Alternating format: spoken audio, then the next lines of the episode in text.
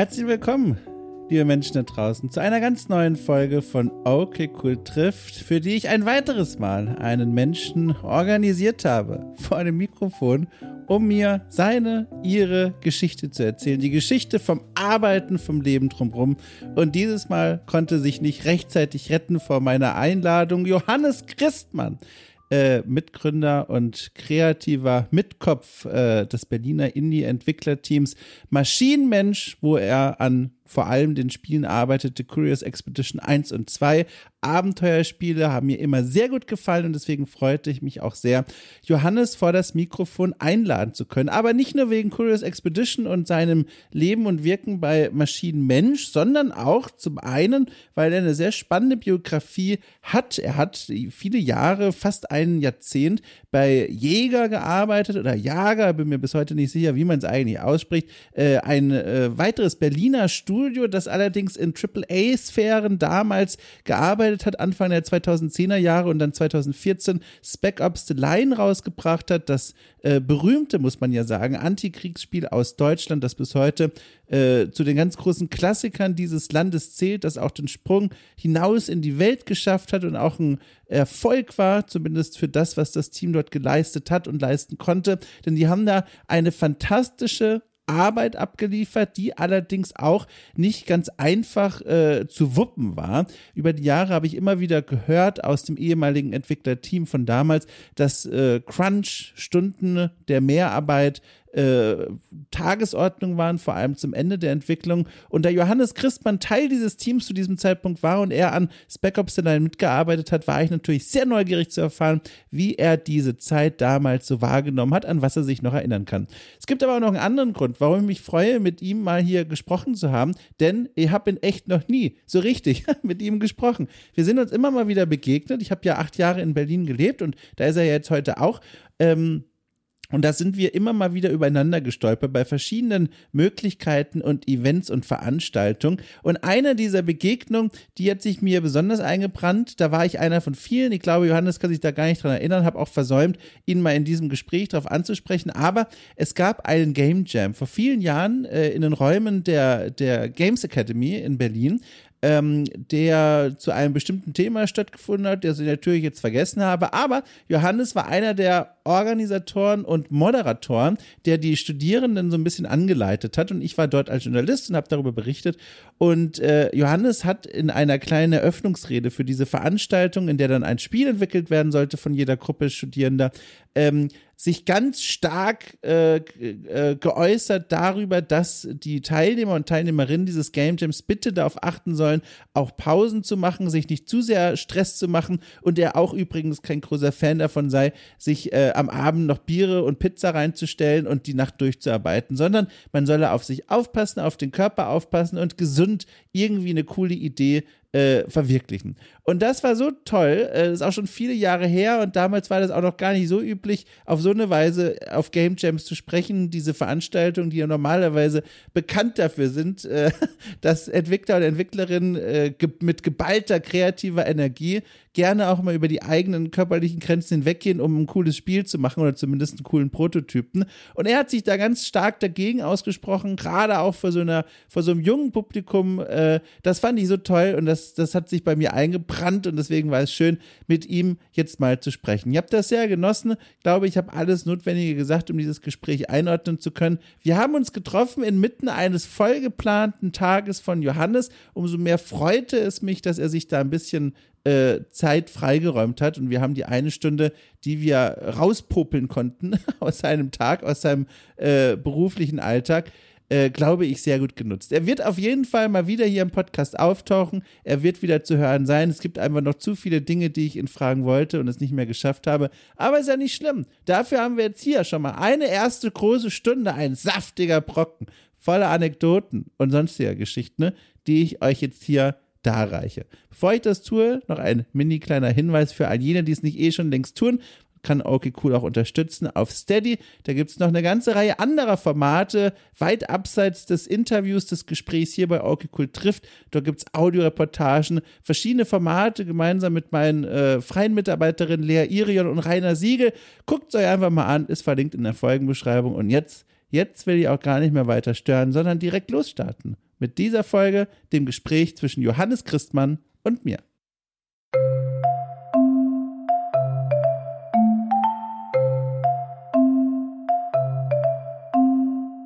Äh, du, ich habe in der Vorbereitung was gesehen. Ich bin ganz bewusstlos vom Stuhl gefallen, weil ich mir gedacht habe, das kann ja wohl gar nicht sein, dass dein, dein Lebensweg, sage ich mal, dein Arbeitsweg eine Berührung hat mit dem Spiel, das viele Jahre meines Teenagerlebens beherrscht hat. Und ich muss damit anfangen. Es ist völlig unvermutet von all den Dingen, die du sonst so machst, aber wir müssen damit anfangen. Und zwar, wir sind im Jahr 2003.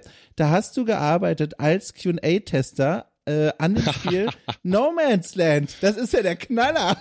oh mein Gott, ja. Das ist ja der Knaller. Ein Echtzeitstrategiespiel von dem deutschen Studio Related Designs. Das äh, Studio mm. ist mhm. mittlerweile heute Teil des Ubisoft-Universums.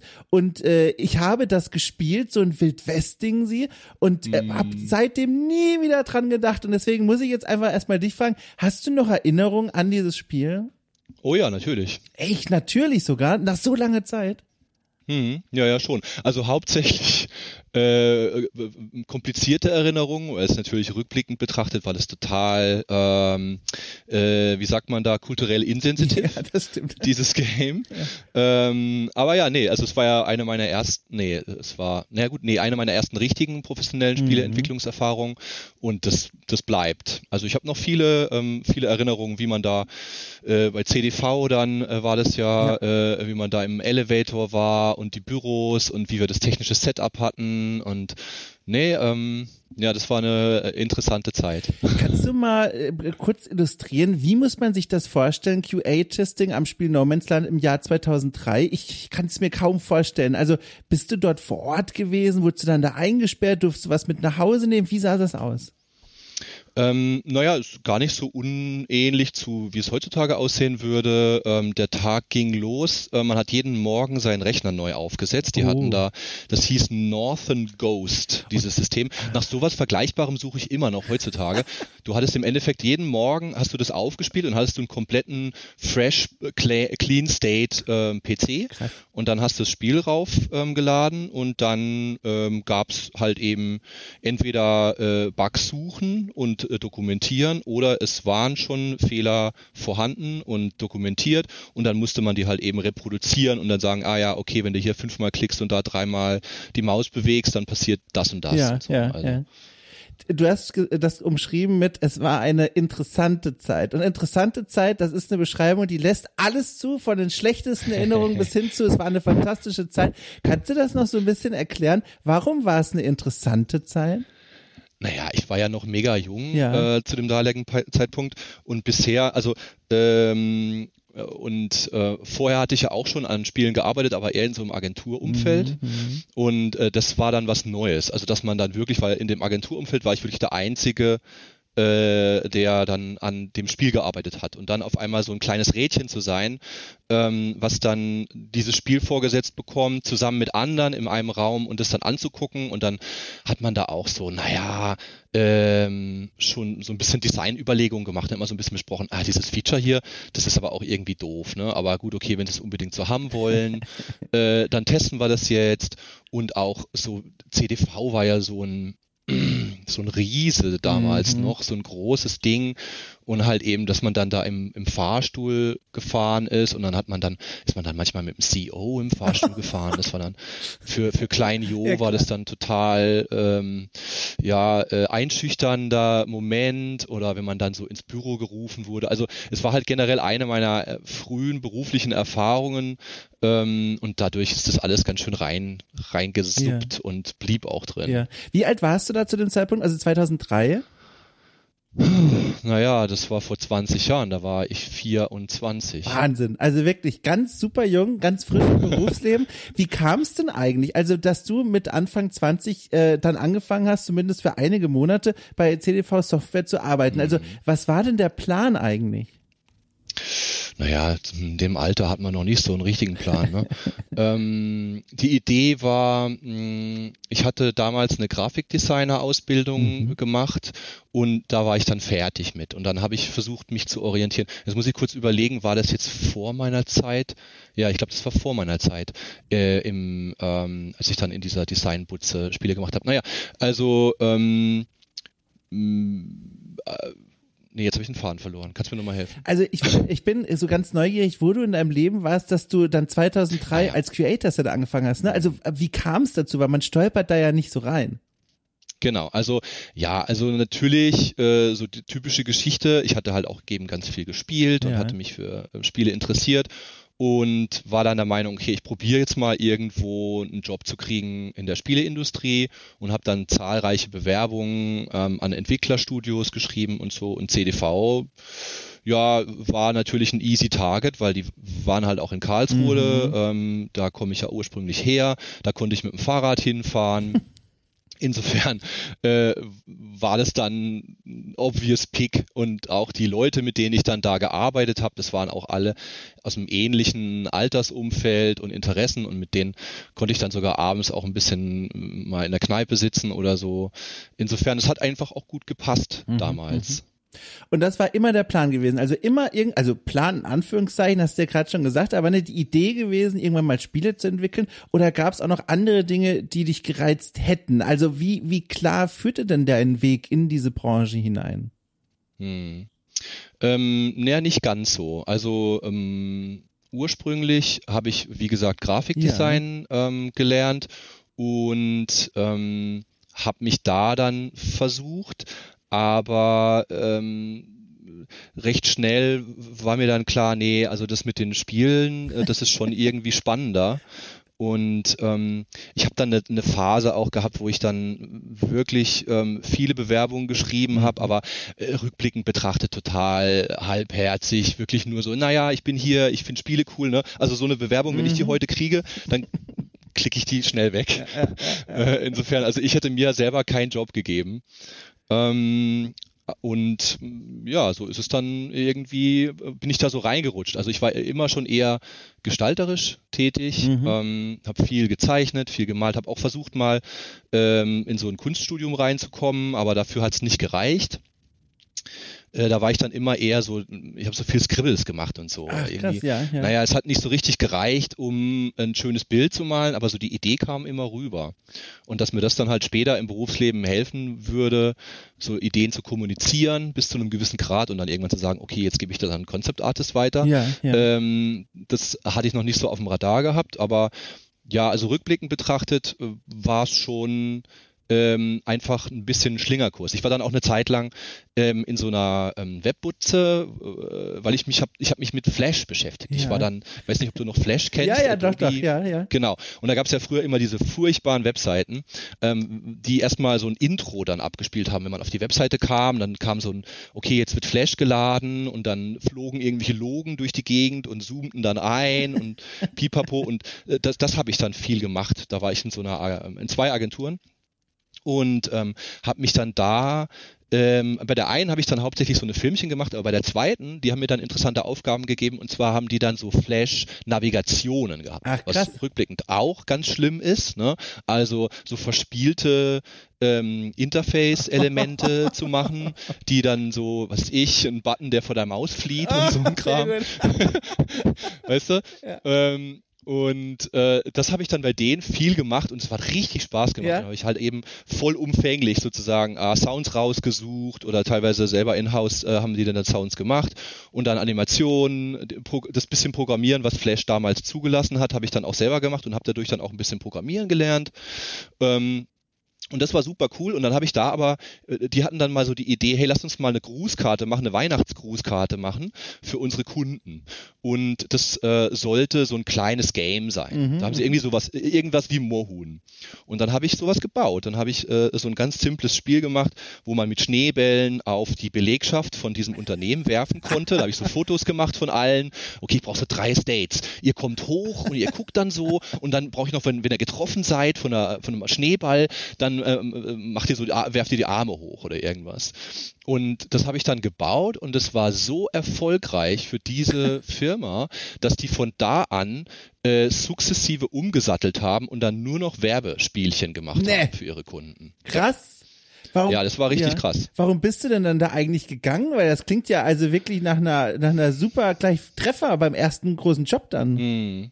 Ja, die haben mich die, die mussten dann abbauen. Ah, da hat dann leider hat dieser dieser Umsattelungsplan nicht gleich auf Anhieb geklappt. Mittlerweile, die machen immer noch ja. so eine Games, die gibt's immer noch und ich treffe mich manchmal auch mit denen, habe gute Verbindungen zu denen.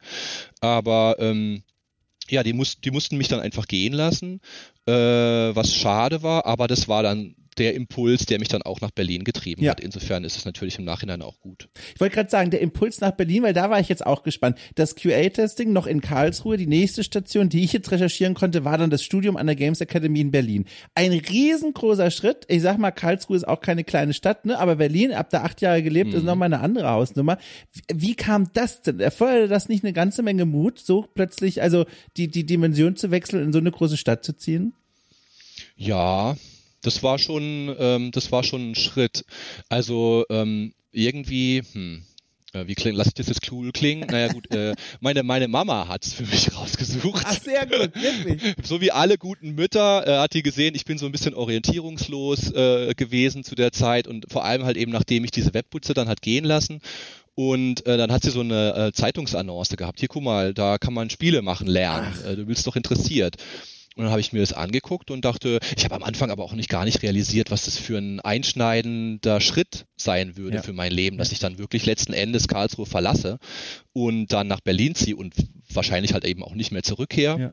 Aber es war auch gut. Also ähm, es hat dann auch irgendwann so ein bisschen gejuckt in, in, in Karlsruhe. Ne? Man, man kriegt dann so mm. diesen, also ich hatte zumindest äh, dieses Gefühl, dass ich jetzt mal irgendwie so ein bisschen auf eigenen Beinen stehen, mal richtig raus, mal komplett in ein neues Umfeld, wo, wo ich nochmal so eine Chance habe, ganz von vorne anzufangen, mir einen neuen Spitznamen einfallen zu lassen, alles, was so dazugehört. Wie war der alte ähm, Spitzname und wie war der neue?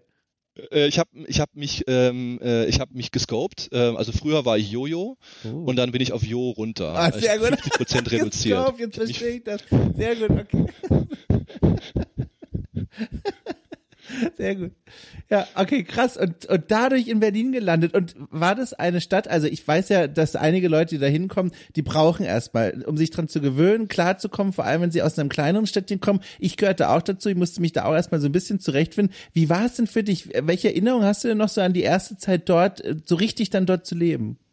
Ja, das war krass. Also ja. ich bin äh, ich bin da immer in WGs untergekommen. Cool. Das war schon mal ganz gut. Das hat mir eine gewisse Stabilität dann auch gegeben, ja. so mit Leuten um sich rum. Und ähm, ja, also ich bin schon, also es ist schon recht kleinbürgerlich gewesen, wie ich groß geworden bin. So, mein mein mein Vater war ein Unternehmer im Ort, da kannten den viel und dann war auch immer so, ah ja, das ist der der Christmann Johannes, ne, ja, also, äh, hier der.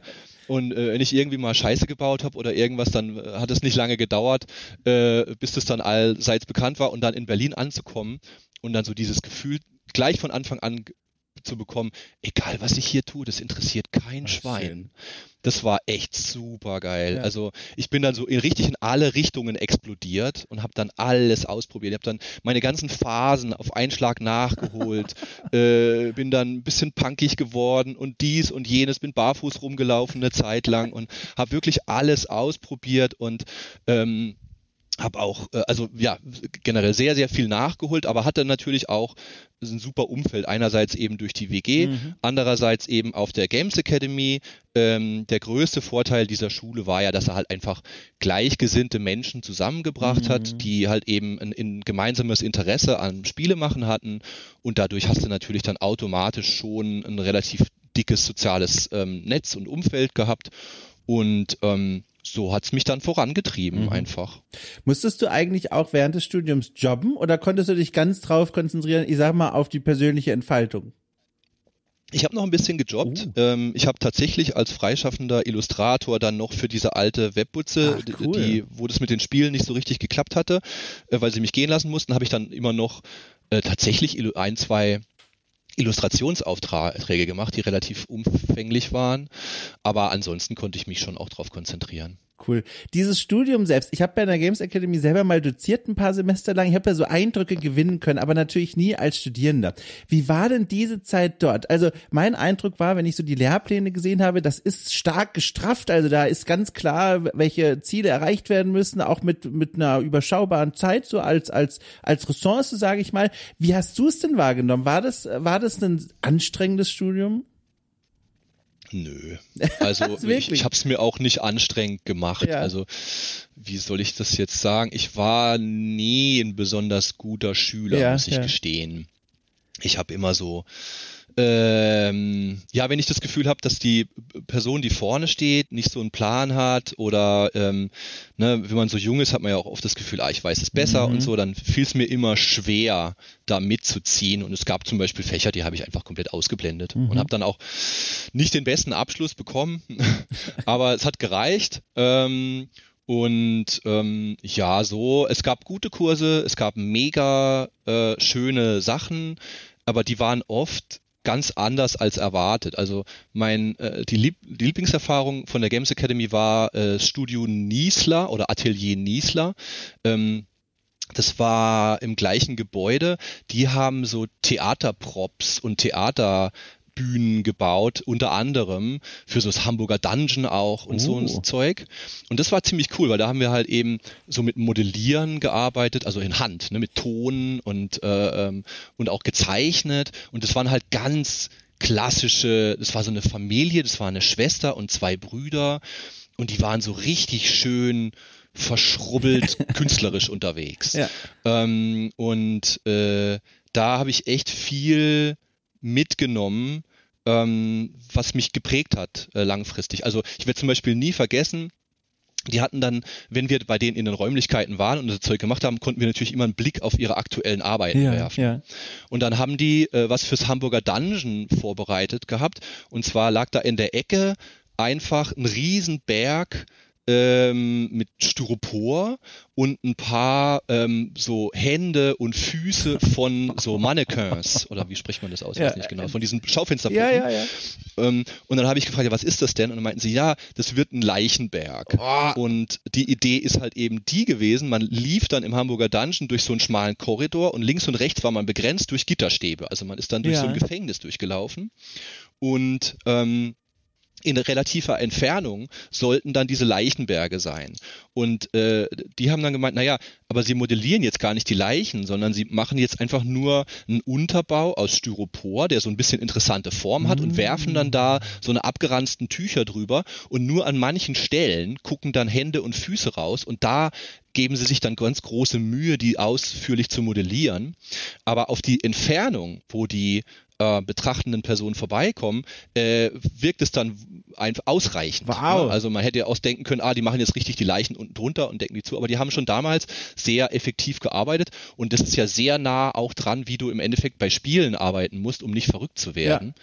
Dass du halt immer so im Hinterkopf behältst, okay, für was für einen Einsatzzweck ist es, worauf fokussieren wir uns, dass wir da äh, eine gute Arbeit in, in, einer in einer realistischen Zeit abliefern können. Und so eine Sachen habe ich da ganz viel mitgenommen und auch diesen Spaß am, am, mit der Materialkunde und so, das hat mich äh, nachhaltig beeindruckt. Wow, das ist, wenn du so eine Biografie von dir selbst schreiben würdest, eine Autobiografie, wäre das so einer dieser Wendepunkte in diesem Text, wo dieser Einfluss von der unerwarteten Seite kommt, die deinen Blick auch auf Game Design und sowas äh, geformt hat. Mhm. Das ist ja super krass und alles durch einen Zufall, ne, weil die halt im selben Gebäude mhm. waren. Wahnsinn. Hast mhm. du dir jemals mhm. gefragt oder bist du nicht so ein Mensch, äh, was gewesen wäre, wenn das einfach auch nur ein anderes Gebäude gewesen gewesen, wenn du nie, nie diesen Input bekommen hättest?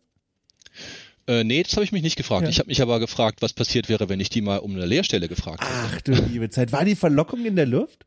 Ja. Oh. Auf jeden Fall. Auf jeden Fall, nach, nachträglich auch. Also ich will nicht sagen, ich bereue es, ja. aber ähm, so dieses, dieses Arbeiten in so einem Atelier, weißt du, ja. wo überall in jeder Ecke steht irgendein Scheiß rum, alles ist chaotisch, ähm, der Boden ist schmutzig, äh, du hast in der Ecke so ein Handwaschbecken, äh, damit du dir das Terpentin von Händen ah, so ja, waschen kannst. So, eine, so eine Arbeit hätte mir auch gut gefallen. Warum hast du es nicht gemacht? Also warum hast du dich nicht beworben?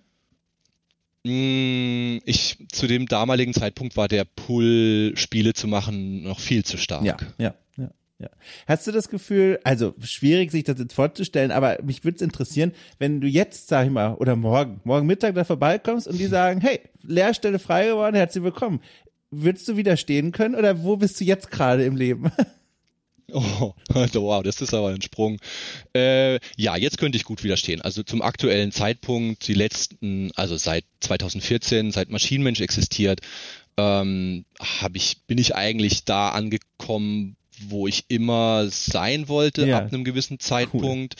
Cool. Äh, insofern wahrscheinlich nicht, ähm, aber ich so so mal so ein Crossover zu machen, hätte ich schon mal Interesse. Ja, also, spannend. So, was ich, ich habe neulich mal zum Beispiel einen Game Jam teilgenommen, also ist gut neulich schon wieder ein Jahr her oder so. Ähm, den hat der ähm, Thorsten Storno organisiert gehabt mit den mit der komischen Oper. Da haben wir ah, ja. ein Game Jam mhm. gemacht in der komischen Oper und ähm, da wollte ich unbedingt mitmachen. Ich bin normalerweise, sage ich jetzt, ah, Game Jams, das ist zu anstrengend. Ich bin auch nicht mehr der Jüngste, äh, wo ich einfach mal so ein paar äh, Nachtschichten hinlegen kann und am nächsten Tag dann normal arbeiten. Aber da wollte ich dann mitmachen, weil einfach Theater ist immer noch so ein Ding, was mich total interessiert, weil es halt auch so viele Parallelen ja, gibt. Ja. Und ähm, das habe ich schon auch äh, ganz bewusst gemacht, um da so ein bisschen reinzuschnuppern, vielleicht auch mal so ein paar Kontakte zu knüpfen, ähm, um dann vielleicht so eine, wie nennt man das, so Cross-Media-Sachen ja, ja, zu machen. Ne? Sieht man ja auch häufig, dass du im Theater dann so teilweise Bühnenbild ersetzt oder äh, ähm, unterstützt durch digitale Projektion und so ein Kram. Das würde mich schon auch mal interessieren. Spannend. Du hast auch schon gerade angeschnitten, äh, Maschinenmensch heute eigenes Studio und äh, der, der Schritt davor auch nochmal ein großes Studio, zu dem wir gleich noch kommen werden, nämlich Jäger, quasi die, die große Berufserfahrung vor dem eigenen Ding dann mit Maschinenmensch. Also wenn man rückblickend schaut, es scheint ja alles gut geklappt zu haben. Aber wenn wir jetzt nochmal zu diesem Studium zurückkehren, hast du was gesagt, was mich also super erstaunt hat. Du hast es also fast so nebenbei gesagt. Und zwar, dass du da so relativ entspannt durchs Studium durchgegangen bist und auch jetzt einen Abschluss gemacht hast, wo du gesagt hast, okay, jetzt nicht Klassenbester. Ich habe hier in den letzten über 200 Folgen schon viele Leute gehabt, die hätten sich zu diesem Moment sehr viele Sorgen gemacht um die Zukunft, auch schon in dieser Zeit, weil damals wie heute der Weg in die Spielebranche jetzt auch nicht der leichteste war. Dann irgendwo zu landen, wo man auch gut und toll und sicher arbeiten kann, das ist gar nicht mal so easy, gerade in Deutschland. Warum warst du da so unbeschwert? Ist das einfach Persönlichkeitsding oder hast du da gar nicht so weit gedacht oder warum so easygoing? Ja, ist eine Mischung. Also ich bin schon auch eher äh, ein entspannter Typ, ja. was sowas angeht, von der Person her. Aber ähm, hauptsächlich hatten wir ein gutes ähm, also meiner Meinung nach damals ein gutes äh, Studentenprojekt ja. auch gemacht. Also wir haben ja den Unterricht gehabt und da gab es natürlich die Noten der einzelnen Fächer und das war schön und gut, aber wir hatten natürlich auch dieses Studentenprojekt. Heutzutage ist es ein bisschen, ich sag mal, äh, ein bisschen besser gemacht für die Studierenden, weil die an mehreren kleineren Projekten arbeiten, aber wir hatten damals wirklich so ein, so ein Riesenprojekt gebaut über die gesamte Zeit des Studiums hinweg fast. Wow. Ähm, und das war, also ich fand, das war, das war ein sehr guter Prototyp. Gibt es ähm, davon noch irgendwas? Was war das denn? Oh Gott, ja, also irgendwie vielleicht ein Video, nochmal ein Trailer auf YouTube, wenn du es findest. Das Ding hieß, leider gibt es dafür auch ein Unternehmen, das hieß Metro Cab okay. und das war äh, so ein bisschen hier, wie das von Ironlands äh, jetzt geworden ist. Ja. Diesem, du hast ein fliegendes Taxi, also das fünfte Element das Taxifahrspiel letzten Endes. Also oh, Crazy Taxi wow. mit einem fliegenden Taxi. Ja. Und da bist du dann so durch diese ähm, riesen äh, futuristische Metropole mit dem Taxi geflogen. Und ähm, es war auch so ein ähm, Einflüsse von äh, hier Space Taxi. Kennst du das noch? Ja, na klar. Wow, krass. Ja, genau. Hey Taxi! Wow. Ähm, ja. Und das war so, das war das Projekt und das war echt cool. Und es hat mega viel Spaß gemacht, auch daran zu arbeiten. Wir hatten ein super cooles Team damals. Und ähm, da habe ich einfach so viel gelernt. Da habe ich ähm, dran gemodelt, da habe ich Level Design gemacht hauptsächlich. Und ähm, ich war mir relativ sicher, dass mit den Sachen, mit dieser praktischen Erfahrung und mit den, mit den Assets, die ich damals gebaut habe, dass ich dann da einfach mit hausieren gehe und die Leuten gar nicht so sehr auf die Noten und auf den eigentlichen Abschluss, Abschluss gucken und so ist es dann auch gewesen. Aber trotzdem, ja, Kinder, ja. geht auf die Schule und lernen. ich wollte mich gerade sagen, weil genauso liest sie es zumindest im, im Lebenlauf, im, oh mein Gott, im Lebenslauf, also 2005, Ende des Studiums, 2006, direkt der Einstieg bei Jäger. Großer Name in Berlin auch direkt. Ähm, also ich wollte nämlich fragen, aber jetzt hast du es schon vorweggenommen. Es war also dann tatsächlich so, du hast dann einfach sozusagen den Sprung geschafft in die Spielebranche.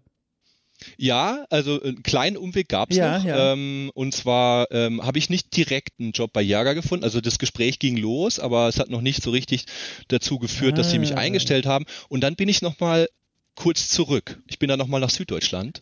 Und zwar in den tiefsten Schwarzwald nach Villingen-Schwenning. Ach nein. Und da habe ich dann bei Akuni Games äh, gearbeitet. Die haben damals so ein, ich glaube, das Arbeitstitel war Parabellum. Das war äh, im Endeffekt ein Counter-Strike äh, like Game. Und da habe ich Exacto Mundo fünf Monate und 30 Tage gearbeitet und habe dann zum letzten Tag meiner Probezeit gesagt, so, Dankeschön, auf Wiedersehen. Ich habe jetzt eine Stelle in Berlin, ich gehe zurück nach Berlin. Ach, also auch immer gedacht, okay, also für die Ewigkeit ist hier in Villingen-Schwenningen das nichts für mich. Ähm, ja, also auch weil ich schon, ähm, bevor ich runter bin, meine jetzige Frau damals kennengelernt habe ah. hier in Berlin und die ist hier geblieben, die hatte hier ihr Studium noch und dann war natürlich schon der Plan, Klar. okay, ich muss irgendwie einen Weg zurückfinden und ähm, als dann die Gespräche mit Jager ja. äh, funktioniert haben, dann habe ich gesagt, okay, alles klar, jetzt, jetzt geht's zurück. Auch wenn es wirklich rückblickend betrachtet war es sehr schön in Villingen-Schwenningen. Allerdings das Projekt war ein Trainwreck. ist es erschienen eigentlich? Ich habe gerade mal mit Fliegenland geguckt, Trailer gibt es äh, von damals, aber ist es erschienen? Da bin ich mir nicht sicher. Ja. Ich glaube, ich habe mal irgendwas gesehen, aber die haben auch nochmal zigmal den Titel geändert ja, ja, und so. Das war ein sehr gebeuteltes Projekt. Ähm, aber ähm, die hatten auf jeden Fall sehr viel Geld, äh, klar, im Schwarzwald. Äh, und äh, haben halt sehr viele gute Leute ähm, mm. geholt. Das heißt, du hattest da äh, in diesem beschaulichen Örtchen, was wirklich wunderschön ist, ähm, halt äh, sehr, sehr viele extrem gute äh, SpieleentwicklerInnen ähm, zusammengebracht. Und äh, da habe ich jetzt immer noch äh, Kontakte von der damaligen Zeit, die mir immer wieder so peripher begegnen oder wo ich versuche, den Kontakt aufrechtzuerhalten. Der damalige Art Director ist ein sehr, sehr guter Freund von mir cool. geworden ähm, der auch wichtige Impulse ähm, bei mir dann gesetzt hat, die mir heute noch ähm, sehr helfen. Insofern, das war schon war schon nicht schlecht, aber war dann auch schön in Berlin zu sein. Aber spannend, äh, zumindest jetzt ausgehend von unserem Gespräch, das ist jetzt die erste Station in deinem beruflichen Lebenslauf gewesen, wo so mal so ein bisschen das Schiff äh, drohte, am Eisberg zu, entlang zu schrubbeln. Also ein Projekt, das nicht so richtig gut läuft, wo du auch vielleicht äh, zum ersten Mal so richtig mitbekommen hast, wie es ist, in einem Team zu arbeiten, wo es Probleme und sowas gibt. Wie war das denn für dich? Hast du dann dir dabei schon gedacht, oh, so kann es also auch sein? Also was hat es denn mit dir gemacht? Hm. Ähm, ja, also für die einzelnen Leute, die dort gearbeitet haben, war das eigentlich cool. Ja. Ne, du hattest ein Umfeld, wo du sehr äh, durchmischt, aber viele hochprofessionelle Leute hattest, ja. von denen du dir sehr viel abgucken konntest und mit denen du dann auch privat, dadurch, dass es halt eben irgendwo in Buxtehude war, extrem viel zusammen unternommen hast, hast viel Austausch gehabt und ich konnte halt einfach extrem viel lernen. Dass das Projekt so einen Schlingerkurs hatte, das war schon interessant zu sehen, aber jetzt nicht besorgniserregend oder so, dass ich gedacht habe, so, oh Mist, ich will jetzt unbedingt, dass dieses Projekt okay. funktioniert. Muss schon offen zugeben, da war eine gewisse Distanz emotional Verstehe. Zwischen ja. dem Erfolg des Projekts und mir. Aber ja, es war cool. Also eine Sache zum Beispiel, die da viel, die hatten einen extrem hohen Turnaround, also viele Leute immer wieder gegangen, ja. wieder neu dazugekommen, ne? Ähm, und es war so ein bisschen äh, so Diaspora-mäßig, dass dann die Leute, die dann, also die haben die nach Deutschland geholt und haben den ganzen Relocation und so bezahlt und dann sind die, Deutsch, die Leute aber, wenn die es verlassen haben, sind die oft in Deutschland geblieben und dann irgendwo anders ah, hingegangen. Okay. Es war so eine, so eine Pforte ja. sozusagen auf dem deutschen Markt. Und äh, eine Sache, die sich da mir eingebrannt hat, war, dass jedes Mal, wenn jemand gegangen ist, gab es Torte ähm, und es war so eine ganz schlimme, so eine, so eine eklige äh, Zuckersüße mit so ganz krassem Guss drauf, die halt so schick aussehen, aber überhaupt nicht schmecken. Und, und die gab's halt so gefühlt zweimal in der Woche. Oh nein. oh Gott. Sehr gut. Und deswegen, ich will nie, nie, nie äh, irgendwie so eine Verabschiedungstorten haben, weil es war dann zum Schluss wie so eher wie so ein Leichenschmaus. Oh immer, je. Hat sich das angefühlt. Und geschmeckt. Und das war, äh, ja, ja. Das war nicht so schön, aber drumherum gab es echt Schönes. Also wir hatten da zum Beispiel ähm, da war irgendwie ähm, der, äh, der Inhaber von, von dem war äh, so ein junger Kerl, dessen Opa, der war so ein Immobilienmogul da in der Region. Und dadurch hatten wir als Neuankömmlinge hatten die immer ähm, so, eine, so ein altes Schwarzwaldhaus. Das war wow. früher, glaube ich, eine Schule. Das war bildschön. So eine richtige Villa mit ganz viel, so drei Stockwerke, ganz viele Räume mit so einer großen offenen Treppe in der Mitte. Und die war aber eben nur so zu 20 Prozent belegt. Und da haben die die Leute immer reingesetzt eingesetzt, wenn die frisch ankamen, bis sie dann eine eigene Wohnung gefunden haben. Krass. Und mir hat es total gut gefallen da drin und ich habe mich da auch so ein bisschen eingebracht und dann habe ich von denen dann auch so ein bisschen die Rolle zugeschustert bekommen, pass auf, du suchst dir nie eine eigene Wohnung, du bleibst immer da drin wohnen, dass man so ein Stammpersonal hat, um dann neue Leute, die dann ankommen, so ein bisschen ne, einzubetten. Und das war echt cool, da haben wir viele ähm, Sachen organisiert. Ich erinnere mich noch sehr gerne an ähm, Mario Strikers äh, Fußballturniere mhm. in der Aula äh, mit einem Projektor. Wow. Da ist riesen viel Platz, weißt du? Da saßen dann alle auf dem Boden, weil es war natürlich alles leer, waren keine Möbel drin, aber die Räumlichkeit mit so altem Dielenboden und so, ähm, das war schön. Die Nachbarn hatten nicht so viel Freude. aber nochmal richtig coole Erfahrung gemacht, bevor es dann äh, quasi wieder so richtig in den Berufsernst zurückging mit einem Projekt, was glaube ich dir ja auch mehr am Herzen ging als das, was du dort im Schwarzwald gemacht hast. Und zwar die Arbeit bei Jäger. Vor allem eben die Mitarbeit an Spec Ops The Line. Du warst da insgesamt acht Jahre, was eine wahnsinnig lange Zeit ist für diese Branche. Mhm. Ähm, da ist viel passiert in dieser Zeit. Nehme ich einfach mal an. Ich frage deswegen einfach mal ganz groß erstmal. Wie hast du denn diese Zeit in Erinnerung dort bei Jäger? Ähm, wow, ja, das war eine lange Zeit. Ja. Ähm, ja, Jager war toll. Ähm, wir hatten, also wir haben ganz früh, äh, als ich kam, äh, gab es noch gar nicht Spec Ops The Line, da äh, kam das gerade so ähm, raus aus ein paar anderen Prototypen, die sie damals gepitcht hatten. Es war immer so dieser mhm. Third-Person Military Shooter, mhm. aber äh, was jetzt genau das Framing sein sollte, ähm, war immer noch unklar. Zu meinem Zeitpunkt war es sogar noch so ein Sci-Fi-Game. Mhm. Ähm, und ja, da ähm, konnte ich dann auch, habe ich ein gutes Umfeld gehabt, um mich viel auszuprobieren sage ich mhm, mal. Also mhm. weil die hatten mich ursprünglich eingestellt als, lass mich kurz überlegen, ich glaube Environment Artist. Also mhm. Also da habe ich dann gemodelt, weil das war so wirklich mein erstes Ding, was ich gemacht hatte für die Spieleindustrie, war halt eben so mit Maya dann ähm, Dinge zu bauen. Und da habe ich dann original, ich glaube so eine Mülltonne und ein Regenrinnen-Set gemacht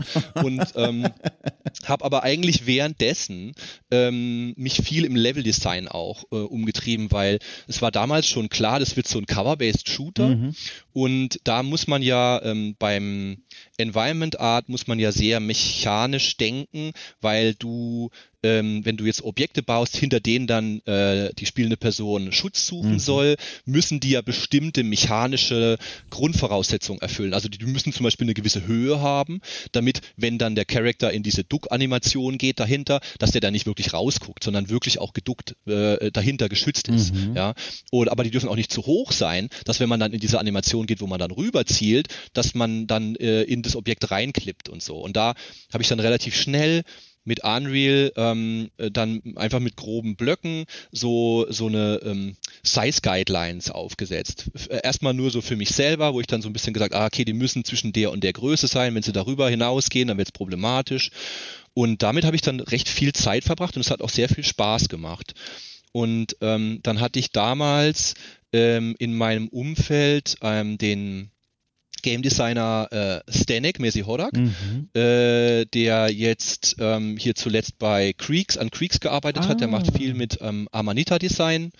Ähm, und der hat dann erkannt, dass ich da ein Händchen für habe und hab dann und bin dann irgendwie dank ihm auch so ins Level Design schnell reingerutscht und war dann da Level Designer und habe dann mit Levels gebaut und da habe ich sehr sehr viel Freude dran gehabt diese ähm, die Environments zu bauen und so dieses so ja, im Leveldesign gibt es halt eben, man kann einmal so eine Environment bauen und man kann versuchen, eins zu bauen, was sich so richtig echt anfühlt. Ja, das sind ja, so Kleinigkeiten, was sich, wie breit ist ein Gehweg in Relation zu der Höhe dieses Gebäudes und so, dass es sich wirklich echt anfühlt.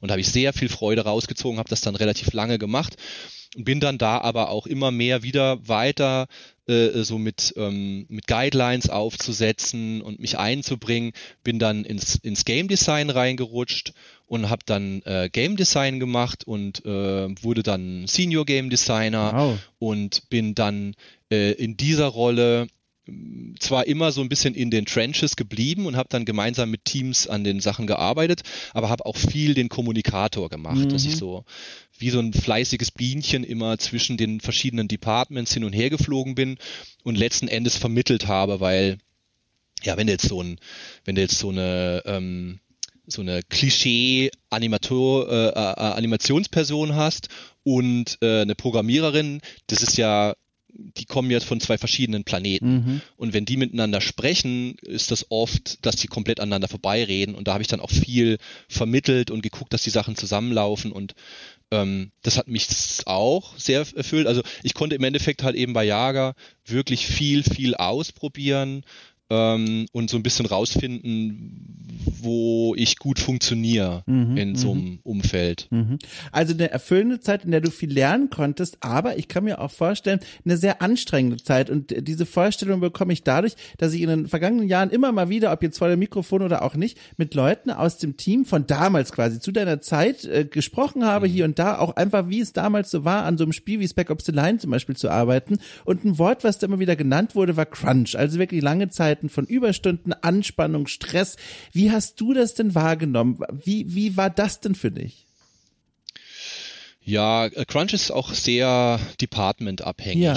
Also ähm, bei Jager ähm, war ich jetzt nicht so extrem betroffen ja. von Crunch zu der Zeit. Also da die Programmierer waren da ganz schön gebeutelt. Mhm. Da ähm, war ja die der Übergang dann auch, ähm, also ja, ja gut, es war dann halt eben äh, bei den späteren Projekten ähm, von, äh, wo dann Dead Island auch gemacht wurde am Anfang. Mhm. Darf ich das überhaupt sagen? Ich bin mir nicht sicher. ähm, ich glaube schon.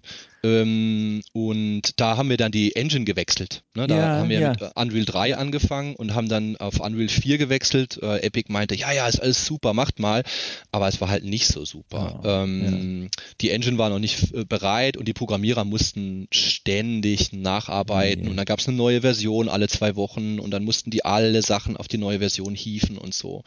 Also mhm. Ja, also äh, unterm Strich klar, Jager war da schon zu dem damaligen Zeitpunkt, äh, da haben die Leute auch noch nicht so viel drüber gesprochen, da war das noch nicht so ja, in der Wahrnehmung, ja. dass man sagt so, ja, Crunch, hey Leute, das ist nicht gut. Ähm, da war es, es war eine andere Zeit. Ja. Ähm, und ähm, wo es mir dann aufgefallen ist, äh, war, als ich dann ähm, als ich dann Kinder bekommen habe. Ja, ja. Da hatte ich dann so ein, so ein paar Mal so Momente, wo ich dann, was ich, ne, so dieses, äh, hey, ähm, lieber Producer, mm. dieses Meeting, was du hier angesetzt hast, das startet um 16 Uhr. Äh, sehr wahrscheinlich, dass es eineinhalb Stunden geht. Ich wollte eigentlich um halb fünf nach Haus, mm. weil ich habe ja auch schon heute Morgen um halb acht angefangen. Mm. Ähm, und dann so, naja, ja, Ne? Also äh, wenn du so einen äh, 9-to-5-Job haben möchtest, dann ist vielleicht die Spieleindustrie nicht so die richtige für dich, so diese Klischee-Sachen. Ja, ja, ja, ja, da hat halt, äh, also ich möchte da jetzt aber auch nicht, also Jager hat da immer nur so bedingt Einfluss drauf ja, gehabt. Ne? Es sind oft auch so Individualentscheidungen von Leuten, die dann im Team sind und halt eben so eine Schlüsselposition besetzen. Ähm, also es war es, äh, es war natürlich auch ja dieser Klassiker, man hat ja dieses Gemeinschaftsgefühl auch, ne, dass man dann halt eben, oh ja, jetzt machen wir das gemeinsam, abends nochmal länger und so. Ähm, das war natürlich auch reizvoll und dann da drin zu sein ähm, in diesem Umfeld hat auch Spaß gemacht. Aber es ist natürlich auch zu dem Zeitpunkt damals war schon viel auch so dieses klassische Bro-Dude-Attitüde. Ja, ja. ja, wir wuppen das jetzt und wir holen uns noch einen Kasten Bier ja. und dann stemmen wir das Wochenende. Und dann, klar, wurde ein bisschen was erreicht, aber es wurden halt auch mindestens genauso viele Bugs erzeugt, die dann die stillen Helden, die halt eben nicht ähm, den Crunch mitgemacht haben, sondern dann sich darauf vorbereitet haben, die, die Bugs zu fixen, die dann während dem Crunch erzeugt wurden, weil man unkonzentriert ist. Die waren dann auch da. Insofern, ja, war die damalige Zeit, ähm, war anders. War diese Erfahrung auch ein Grund dafür, dass du dann das Studio nach acht Jahren verlassen hast? Nee. Mm -mm. Nee, der, der Grund, ähm, hm, der Grund war eigentlich eher, dass ich Bock hatte auf andere Spiele. Also mhm. ich habe dann schon auch angefangen, mich wirklich sehr stark mit dem Produkt zu identifizieren. Mhm, mhm. also nicht wie bei ähm, wie bei Akono, mhm. wo es mir egal war. Ich wollte schon auch ein richtig cooles Spiel machen. Und ähm, ich habe dann auch wirklich meine Nischen gefunden, wo ich dann so ein bisschen mich austoben konnte und ähm, ein bisschen interessantere Features bauen. Aber das Gesamtkonzept, das ganze Spiel war halt so, ja, okay, das ist halt so ein Militär-Shooter.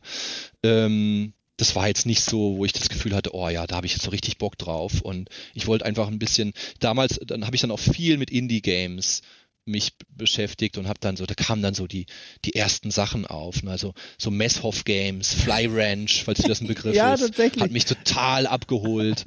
ähm, und ähm, ja, was gab's da noch? Äh, hier ähm, dieser, der dann später The Binding of Isaac gemacht hat.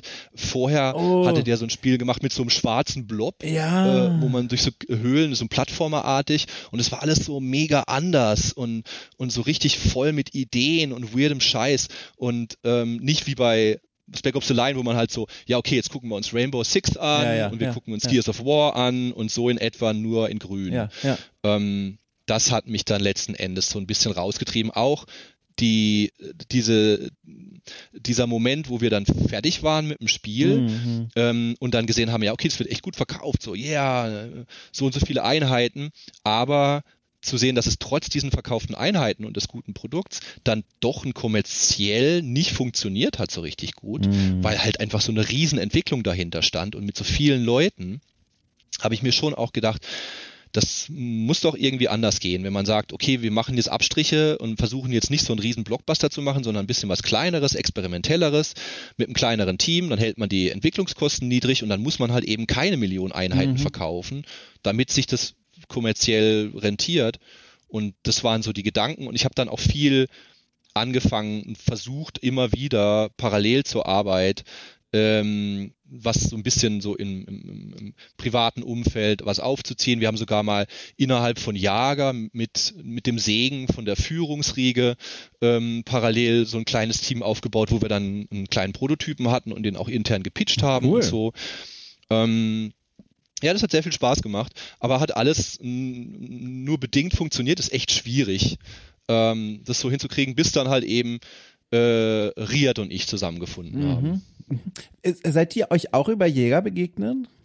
Ja, ja, Riad ähm, und ich haben äh, direkt bei Jager zusammengearbeitet. Ah, ja. Riad war ähm, Gameplay-Programmierer, der hat ähm, an dem Character gearbeitet und ähm, ich war halt eben der Designer, ja. der auch am Character, an den Movement und Controls und dem ganzen Cover-Based-Kram gearbeitet hat und so wie, haben wir dann zueinander gefunden. Wie schnell ging es denn dann mit der Entscheidungsfindung, das eigene Studio Maschinenmensch zu gründen? Weil ich meine, also das ist doch ein großer Schritt. Also man geht ja doch da ein ganz schönes Risiko mit ein, ne? Oder war das wieder so ein so, so ein Fall von easy going? ah, es wird schon alles. Einfach mal machen.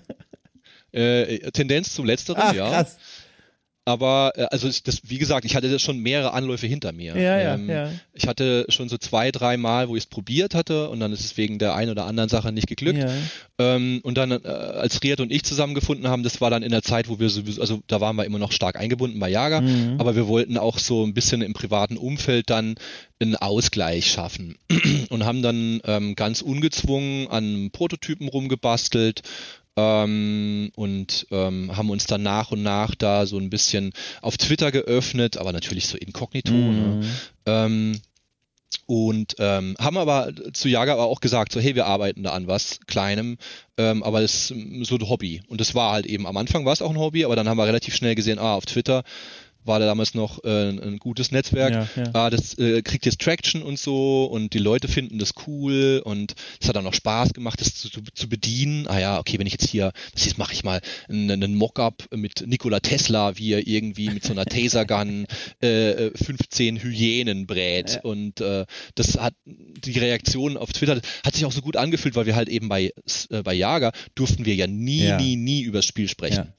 Ähm, und dann da auf einmal über alles reden zu können und den äh, selbst die schlimmsten ähm, äh, äh Screenshots äh, posten zu können, das hat sich echt gut angefühlt. Oh ja. Ähm, ich, ich weiß, das, ich weiß, Entschuldigung, ich wollte gar nicht unterbrechen, aber ja, ja. ich weiß auf so eine komische Art komplett genau, was du meinst. Ich habe jetzt hier mit Okay Cool auch mein ganz eigenes Ding. Und letztens hatte ich so einen Tag, da ging es mir auch einfach ohne Grund, einfach gibt's halt so, äh, nicht so gut einfach, hatte einen schlechten Tag im Kopf. Und dann habe ich einen Post veröffentlicht, den ich sowieso veröffentlichen wollte. Da ging es darum, welches Spiel hole ich als nächstes in so einem, äh, so einem Steady-exklusiven Format nach. Und dann habe ich gedacht, nö, statt mir jetzt hier irgendwie da aufwendig eine Grafik zu basteln, mache ich einfach in Photoshop den ganzen Hintergrund blau und schreibe mit der Hand quasi an der Maus die Titel der Spiele, die ich zur Auswahl stelle. Und das sieht super krude aus. Meine äh, Hausillustratorin quasi Leonie Wolf hat mir sogar besorgt eine Privatnachricht geschrieben und gesagt so, hey, beim nächsten Mal kann ich dir dazu auch ein Bild zeichnen. Aber es war so schön, es war so befreiend, einfach selber ohne Kontrollschleife das machen zu können. Deswegen, ich glaube, ich weiß genau, was du meinst. Ja, ich glaube, das ist so ein Grundbedürfnis, ja. dass man einfach authentisch sein möchte. Ja. Ähm, und das kannst du halt nicht sein, wenn du in so einem großen AAA-Unternehmen bist. Da, da musst du ja erstmal so ein drei Tage Media-Training oh durchlaufen, Gott, ja. bis du überhaupt mal irgendwie öffentlich was erzählen darfst und, und, dann erzählst du sowieso nur das Gleiche, was die zwei Personen neben dir auch ja, erzählen. Ja. Und das, das sich erkaufen oder erarbeiten zu können, dass man so, weil man steckt halt einfach auch viel von sich selber in dieses Spiel rein und in, in der Lage zu sein, dann auch so diesen Blick äh, zu erlauben auf, hey, ich bin auch ein Mensch und ich versuche das Spiel zu machen und ich bin authentisch dabei, das macht Spaß und ist befreiend für die schaffende Person, hat aber natürlich auch einen gewissen Pull, was so hm, das Marketing, der Marketingaspekt mhm. vom Spiel angeht. Und sowas hat dann auch gut funktioniert zum ja. damaligen Zeitpunkt. Jetzt weiß ich ja, dein Terminkalender, er steht quasi schon vor der Tür und klopft und sagt, so, so langsam wird's aber Zeit. Ne? Der nächste Termin steht schon wieder an. Deswegen eine Frage habe ich noch und da werde ich jetzt mhm. mal kurz ein bisschen raffen. Und zwar, was ja jetzt quasi passiert ist, äh, ihr gründet Maschinenmensch und wahnsinnige neun Jahre lang arbeitest du da jetzt auch schon wieder als Mitgründer und auch mhm. involviert in der Entwicklung natürlich. Ihr habt jetzt zwei Spiele, also wirklich erfolgreich rausgebracht, Curious Expedition 1 und 2. Was ich mich jetzt frage, was ist denn jetzt so das nächste Ding, was du persönlich jetzt anvisierst? Weil, also, wenn man dann auch so dieses Gespräch, glaube ich, nochmal so in, in, im Zusammenhang hört und auch ich in der Vorbereitung gesehen habe, man bekommt den Eindruck, es ist alles so mehr oder weniger ziemlich gut gelaufen. So klar, hier und da, ne? Es gibt ja auch dann die Momente, die ein bisschen die, die, die dunkleren sind, von denen jetzt wir vielleicht hier gar nicht so viel gesprochen haben, aber alles führt irgendwie auf so einer logischen Linie nach vorne. Wie geht's denn jetzt weiter für dich? Machst du dir über sowas überhaupt Gedanken? Mm, ja, notgedrungen schon. Ähm, gerne würde ich mir darüber weniger Gedanken machen ja. ähm, und mich nur aufs Spiele machen konzentrieren. Ja. Aber ähm, ja, also wir ähm, ja, es ist nicht einfach, so ein, so ein Studio aufzubauen. Ne? Also mhm. wir waren ja am Anfang wirklich nur zu zweit, Riad und ich, und dann äh, haben wir erst recht spät angefangen, uns ein bisschen aufzumachen und haben dann Leute eingestellt, äh, äh, Isaac, äh, unser Programmierer, ist jetzt schon unser längstes Mitglied. Der hat sogar noch am ersten Teil mitgearbeitet. Krass. Beim zweiten haben wir dann hochgestuft ja. ähm, und waren dann so ein sieben, acht Leute, warte mal, eins, zwei, drei, vier, fünf, sechs, sieben Personen-Team plus ein paar externe. Ähm, und jetzt sind wir bei 12, 13 und skalieren wow. noch hoch bis zum Ende des Jahres, wahrscheinlich so auf 18. Personen etwa. Also ja, wir versuchen schon eine konstante Linie zu erwischen und bisher lief es eigentlich echt immer sehr gut. Also ich erinnere mich auch noch an so Momente, wo ich mit Ria da saß und wir dachten so, Mensch, das ist ja alles irgendwie funktioniert das alles so gut, da muss irgendwo ein Haken sein. und äh, ja, nee, also äh, jetzt ähm, tatsächlich äh, haben wir eine Phase gehabt, gehabt, wo wir ein bisschen gezittert mhm. haben, ähm, auch wegen der Umstellung der Förderungssachen ja. und so. Ne? Also wir wären beinahe auch ein, ein Studio gewesen, was eine richtig ähm, schlechte Geschichte erzählt, äh, erzählen hätte können von diesem Förderstopp, ja. der jetzt da ja. äh, letztes Jahr war. Aber äh, dank äh, Riads Involvement ähm, haben wir das geschafft. Also wir haben uns ja auch aufgesplittet vor einiger mhm. Zeit. Also wir haben ganz viele Growing Pains auch durchgemacht. Mhm. Ähm, also was ich zum Beispiel haben wir bis zu einem gewissen Zeitpunkt eigentlich immer nur Leute eingestellt, wo wir genau wussten, ah, okay, diese Person macht das am Spiel oder das am Spiel, aber ähm, haben immer so vergessen, so ein bisschen strukturell auch einzustellen, mm, dass wir Leute ja. haben, die uns unterstützen beim CEO und so und haben dann diesen ganz klassischen Fehler gehabt, dass wir dann irgendwann eigentlich 80 Prozent des Tages nur noch Geschäftsleitung gemacht haben und ganz wenig nur noch entwickeln konnten. Ja. Und dann haben wir aber äh, die Kurve gekriegt, indem wir uns aufgetrennt haben. Und ähm, das Riad jetzt gerade aktuell ähm, sich vollumfänglich auf äh, die Geschäftsleitung konzentriert ja. und jetzt wirklich fast nur noch am CEO ist und ich halt eben in der Produktion mich konzentrieren kann und so ein bisschen den Luxus habe, äh, viele von diesen Problemen ähm, auszublenden, um mich halt eben aufs Tagesgeschäft in der Entwicklung zu konzentrieren. Spannend. Das heißt also, wenn ich jetzt nochmal die Frage stelle, das Ziel, äh, weiter Stabilität finden und sichern. Äh, ja, also ähm, es scheint mir doch so, dass es, äh, selbst wenn man jetzt schon neun Jahre ein Studio hat, geht's immer noch äh, kratzt man manchmal, hat man so diese Kurven, diesen Kurvenverlauf, der geht ständig hoch und runter, ist so dieser mhm. emotional mhm. Rollercoaster, äh, Coaster, den man hat.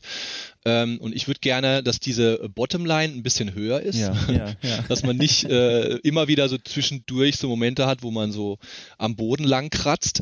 Ähm, und naja, also ich würde gern weiterhin äh, spannende kleine bis mittelgroße Spiele ja, machen. Ja. Also ähm, unser Ziel ist jetzt nicht, wir wollen jetzt kein nächstes AAA-Studio werden, sondern schon diesem ursprünglichen Gedanken treu bleiben. Kleinere Spiele mit einem kleineren Team, die irgend, auf sich irgendwas fokussieren können und dadurch halt ein bisschen kreative Freiheit erkaufen. Das, das wollen wir weiterhin machen. Ähm, da sind wir auf einem guten Weg bei ähm, und vielleicht sogar sowas wie eine Zweigleisigkeit aufbauen, dass man so ein bisschen an zwei kleineren Projekten oder ein etwas größeres arbeitet, ähm, dass man auch nicht diese ähm, diese enorme Last hat, die halt eben auf einem Projekt mhm, liegt. Ne? Dass man mhm. sagt, ah, wenn das jetzt nichts wird, dann können wir aber zumachen, weil das mhm. hast ja viel. Das ist so echt so ein äh, Hit-or-Miss-Business. Mhm ist, ähm, was schon auch noch leider viel zelebriert wird. Also siehst ja viele Einzelwerke, Studios, ja. von denen man dann danach nie wieder was hört. Ja, ja. Also äh, notoriously published by Devolver, meiner Meinung nach. Aber ähm, da würden wir gerne eine gewisse Stabilität drin haben, weil ich will schon auch weiter noch Spiele machen, ganz lange auch und in dem Rahmen, ich finde es cool, ähm, das so zu machen, ähm, mit der Größe. Insofern, wenn, wenn, das, wenn uns das gelingt, das zu stabilisieren, dann haben wir auf jeden Fall viel erreicht. Also hochinteressant. Vielen Dank für dieses Gespräch. Ich werde noch mal auf dich zurückkommen, um dann diesen zweiten Teil äh, von dir erzählen zu lassen. Die ganzen Erlebnisse mit Maschinen. Mensch, da steckt mindestens noch mal eine Stunde drin. Ich ahne das schon. Hochspannend. Unbedingt. Also wirklich. Vielen Dank dir für die ganzen Geschichten, die Einblicke in deine Vergangenheit und toi toi toi für die Zukunft. Mehr, mehr habe ich gar nicht zu sagen. Großes Dankeschön, du. Ja, ich danke dir auch. Vielen Dank. Ich wink dir zu. Tschüss. Ciao, mach's gut. So, da bin ich wieder. Fast mein Mikrofon aus der, äh, wie sagt man denn, Verankerung gerissen, weil schon wieder mein Auftritt äh, nahte. Also jedenfalls, hallo. Äh, beziehungsweise tschüss, wir sind am Ende der Folge angekommen von Oracle Triff. Wenn euch das gefallen hat, dann dankt mir gerne mit lieben äh, Gedanken und außerdem einer Sternewertung. Auch das freut mich immer sehr. Äh, und zwar bei Apple Podcasts kann man das machen, bei Spotify oder natürlich der Königsweg oder der Königinnenweg, je nachdem, wer hier gerade zuhört äh, führt zu Steady. Für 5 Euro kommt ihr in dieses Wunderland rein, in dem ich fleißig, fleißig jede Woche gemeinsam mit anderen tollen Menschen weitere Podcasts nur für euch produziere, Audioreportagen, Diskussionen, Blättern in alten Spielemagazinen oder Einkaufen von Spielen zu einem bestimmten Budget und einem Oberthema und dann gemeinsames peinliches Betretenes beschreiben, was man sich da wieder einverleibt hat. Naja, das und viel mehr wartet auf euch. Guckt es einfach mal an auf Steady. Ach Quatsch, in der Folgenbeschreibung findet ihr die Steady-Verlinkung. Das war's von mir. Wir hören uns nächste Woche wieder. Spätestens.